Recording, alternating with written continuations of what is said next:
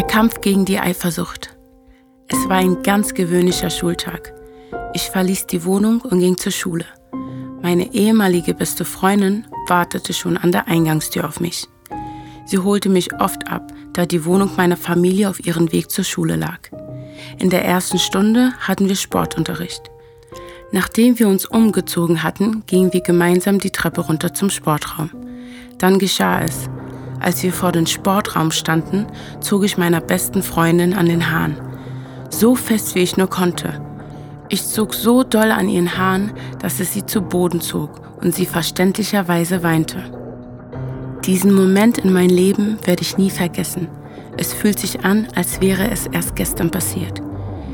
Dieser Moment sagt sehr vieles über mein damaliges Ich aus. Jetzt sieht man mir das vielleicht nicht mehr an, aber in meiner Pubertät war ich extrem schüchtern. Sogar das Sprechen fiel mir schwer.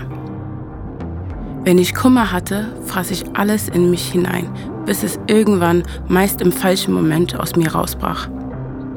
Oft war der Grund nur eine Kleinigkeit. Was mich dazu gebracht hat, meiner besten Freundin an den Haaren zu ziehen, das ist ganz einfach zu beantworten. Ich war eifersüchtig auf sie. An diesem Tag wusste ich mir nicht mehr zu helfen. Ich wusste einfach nicht, wie ich das Ganze stoppen kann und entschied mich dafür, ihr auch weh zu tun, so wie sie mir unbewusst wehtat. Dumm, oder? Ich erinnere mich noch, wie ein gemeinsamer Freund damals sagte, ich verstehe, warum du so reagiert hast. Trotzdem fühlte es sich einfach nur falsch an. Am Ende weinten wir beide. Ich, weil ich emotional verletzt war und sie wegen der Schmerzen. Zum Glück war unsere Freundschaft größer und ist nicht an diesen furchtbaren Tag zerbrochen. Warum ich diese Geschichte erzähle? Ich möchte verdeutlichen, wie viel Kummer mir dieses Thema schon als Kind bereitet hat. Es hat mich innerlich zerfressen. So sehr, dass ich sogar bereit war, einen meiner liebsten Menschen zu verletzen, damit es mir für einen kurzen Moment besser geht. Doch Rache ist eigentlich nicht wirklich süß.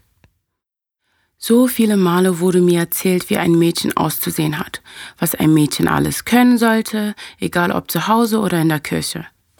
In Katalogen, Zeitschriften und im Fernsehen wird einem suggeriert, wie sich die Welt eine schöne Frau vorstellt. Keine sah so aus wie ich. All die verschiedenen Meinungen haben meine gesunde Entwicklung sehr beeinflusst. Mir fiel es schwer, ein positives Bild meines Aussehens zu entwickeln. Und dann war da noch meine bildhübsche beste Freundin, die von jedem gemocht wurde, weil sie so schön war und intelligent, total sympathisch und noch talentiert. Der Neid zerfraß mich so sehr, dass ich unbewusst begann, alles an mir zu hassen und meine Vorzüge völlig auszublenden. Es spielte sich zu 100 Prozent alles nur in meinem Kopf ab, aber so fühlte ich mich damals einfach. Es kam mir vor, als würden mich alle ignorieren, sobald sie neben mir stand. Auch einer der Gründe, weshalb ich mich oft in den Hintergrund gestellt habe. Ich war nie die erste Wahl. Woher stammt meine Unsicherheit? Täglich erhalte ich mehrere Komplimente, Heiratsanfragen, Anrufe und Nachrichten von Menschen, die immer wiederholen, wie schön ich doch sei. Ich sehe mich allerdings mit anderen Augen. Es ist ein täglicher Kampf für mich, meine Schönheit zu erkennen. Ich finde mich nicht sonderlich hübsch und schon gar nicht weiblich. So viele Jahre dachte ich, ich sei hässlich. Nirgendwo wurden Mädchen wie ich als schön angesehen, weder im TV noch in Büchern oder in meinem Umfeld. Ich redete mir ein, hässlich zu sein und glaubte das all die Jahre auch. Dementsprechend war mein Verhalten. Ich war ständig schlecht gelaunt und mörrig. Und weil ich glaubte, ich sei hässlich, war ich automatisch auch absolut talentfrei, unsympathisch und dumm. Zumindest aus meiner Sicht. Was mich am meisten verletzt, ist die Tatsache, dass der größte Teil Abneigung von unseren eigenen Brüdern kommt. Deren Aussagen bekräftigten mein Denken. Ich bin in der Zeit groß geworden, in der es ständig hieß, schwarze Mädchen stinken und sind hässlich. In der Zeit, in der es selbstverständlich war, nur Mixed Girls zu daten oder andere, aber bloß keine schwarzen Mädchen. Solche, die einen an die eigene Mutter, Tanten oder die Schwestern erinnern.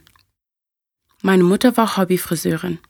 Ich hatte zum Glück oft die tollsten Frisuren und trotzdem wurden meine Braids nicht als cool und schön angesehen, wie es heute der Fall ist. Jungs bevorzugten Naturhaare zum Durchfassen. Das geht bei Braids, Conroads und Weaves nicht. Zudem sieht es natürlich aus und nicht so künstlich. Es war verletzend zu sehen, dass du als Schwarze nur schön warst, wenn du westliche Eigenschaften hattest.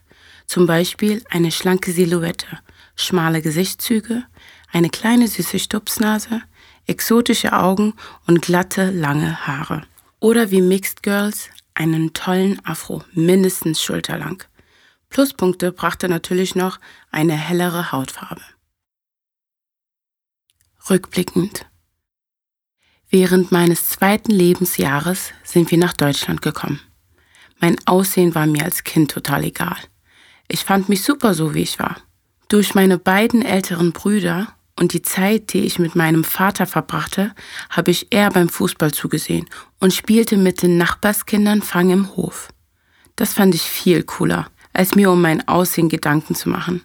Ich war viel draußen, ständig auf Achse und hatte gerne viele Menschen um mich. Es war eine sehr schöne und unbeschwerte Zeit mit guten Freunden und meiner Familie. Die Zeit nach meinem Aufenthalt im Krankenhaus.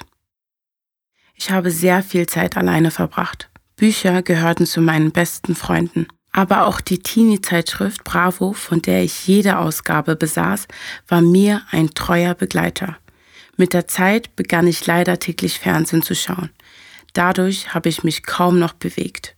Im Alter von etwa 13 Jahren bekam ich dadurch, dass ich extrem an Gewicht zulegte, Akne. Mein Gesicht war übersät von Pickeln. Leider habe ich die Pickel jedes Mal ausgedrückt und so war mein Gesicht zusätzlich mit Pickelmalen und Narben gezeichnet. Überall hatte ich schwarze, dunkle Flecken. Ich erinnere mich, als wäre es gestern gewesen. Mein Papa hat immer versucht, mich aufzumuntern. Er sagte Dinge wie, es wird schon wieder alles gut, das bleibt nicht so. Leider täuschte er sich, all das begleitete mich bis ins Erwachsenenalter. Damals gab es keine Vorbilder für schwarze Mädchen. Was mich traurig macht, ist, dass ich als Kind keine Schönheitsideale hatte. Es gab sie bestimmt, aber damals habe ich die Informationen, die ich gebraucht hätte, nicht bekommen. Meine Welt bestand aus Jessica Simpson, Christina Aguilera und vor allem Britney Spears. Natürlich mochte auch ich Emma von den Spice Girls am liebsten. Ich wollte immer aussehen wie sie. Groß, schlank und vor allem blond. So sollte eine Frau aussehen, zumindest dachte ich das damals. Wie oft ich meine Haare deshalb gefärbt hatte. In der Schule war ich meist die einzige Schwarze oder wir waren in der Minderheit. Die Möglichkeit, mich mit anderen auszutauschen, hatte ich nie so richtig. Die Mädchen, die als schön bezeichnet wurden, sahen nicht so aus wie ich. Ich war klein und etwas fülliger und hatte schon als Kind einen auffälligen großen Po sowie starke afrikanische Gesichtszüge.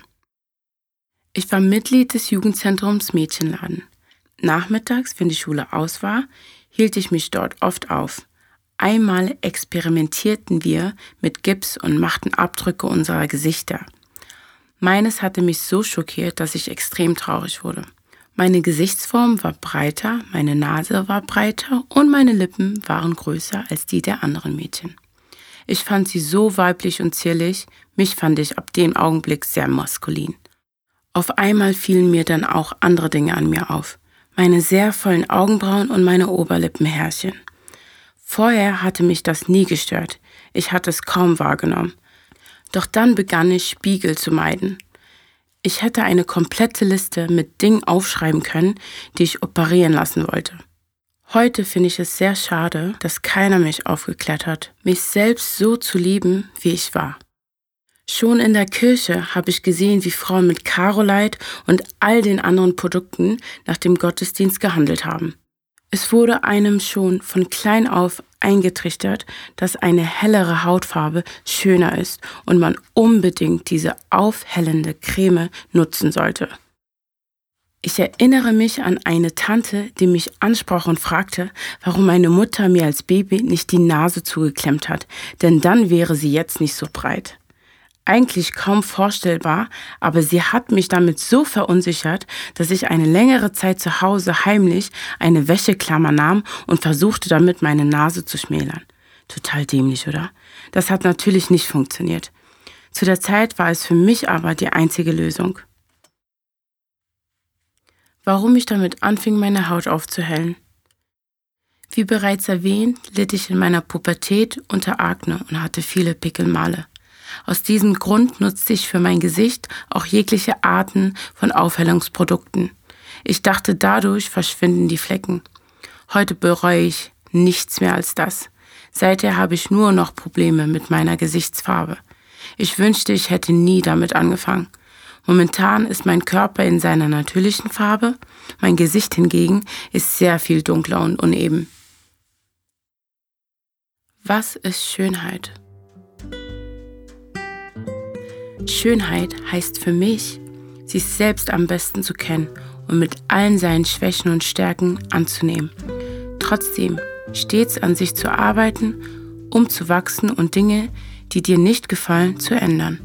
Schönheit heißt für mich, sich seiner selbstbewusst zu sein, zu wissen, was einen gut tut und Nein zu sagen zu allem, was einen davon abhält, glücklich und frei zu sein. Frei im Denken, Sprechen und Handeln. Schönheit ist meiner Meinung nach die vollkommene Zufriedenheit des Inneren, die nach außen leuchtet, so dass deine Haut strahlt, deine Augen funkeln und dir ein Lächeln im Gesicht steht. Eine Zufriedenheit, die dir Lebensenergie schenkt, die du für die Verwirklichung deiner Träume nutzen kannst und die dir Kraft schenkt, andere, Mutter Natur und dich selbst zu respektieren, zu achten und zu lieben.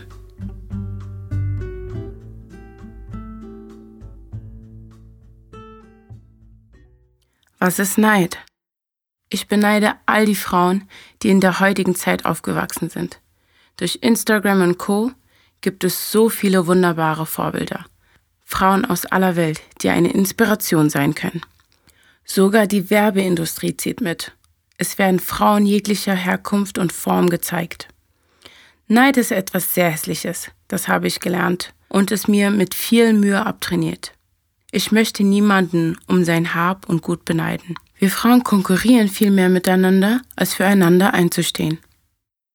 Ich gebe täglich mein Bestes, um mir treu zu bleiben und gegen solche aufkommenden Gefühle anzukämpfen. Zudem versuche ich, jede Art von Vergleich zu vermeiden und ich ignoriere alle Menschen, die versuchen, mir ein Floh in den Kopf zu setzen. Ich muss nicht so aussehen wie ein Model, um schön zu sein, ich muss nicht so sein wie die Frauen im Magazin, um geliebt zu werden. Und ich muss nichts erreichen wie Superstars, um erfolgreich zu sein. Ich bin schön, wie ich bin, mit all meinen Besonderheiten und mache die Dinge auf meine Art. Die Menschen, die meinen Weg mögen, gehen ihn mit mir. Alle anderen dürfen sich gerne umorientieren, was vollkommen okay ist für mich. Wie schön alle Menschen sind. Ich bin Erzieherin und arbeite im Kindergarten mit Kindern unter drei Jahren. Dieser Beruf hat meine Sicht auf die Welt komplett verändert. Jetzt bin ich mir meine Aufgabe im Leben bewusster. Ich möchte ein Vorbild für die kommende Generation sein.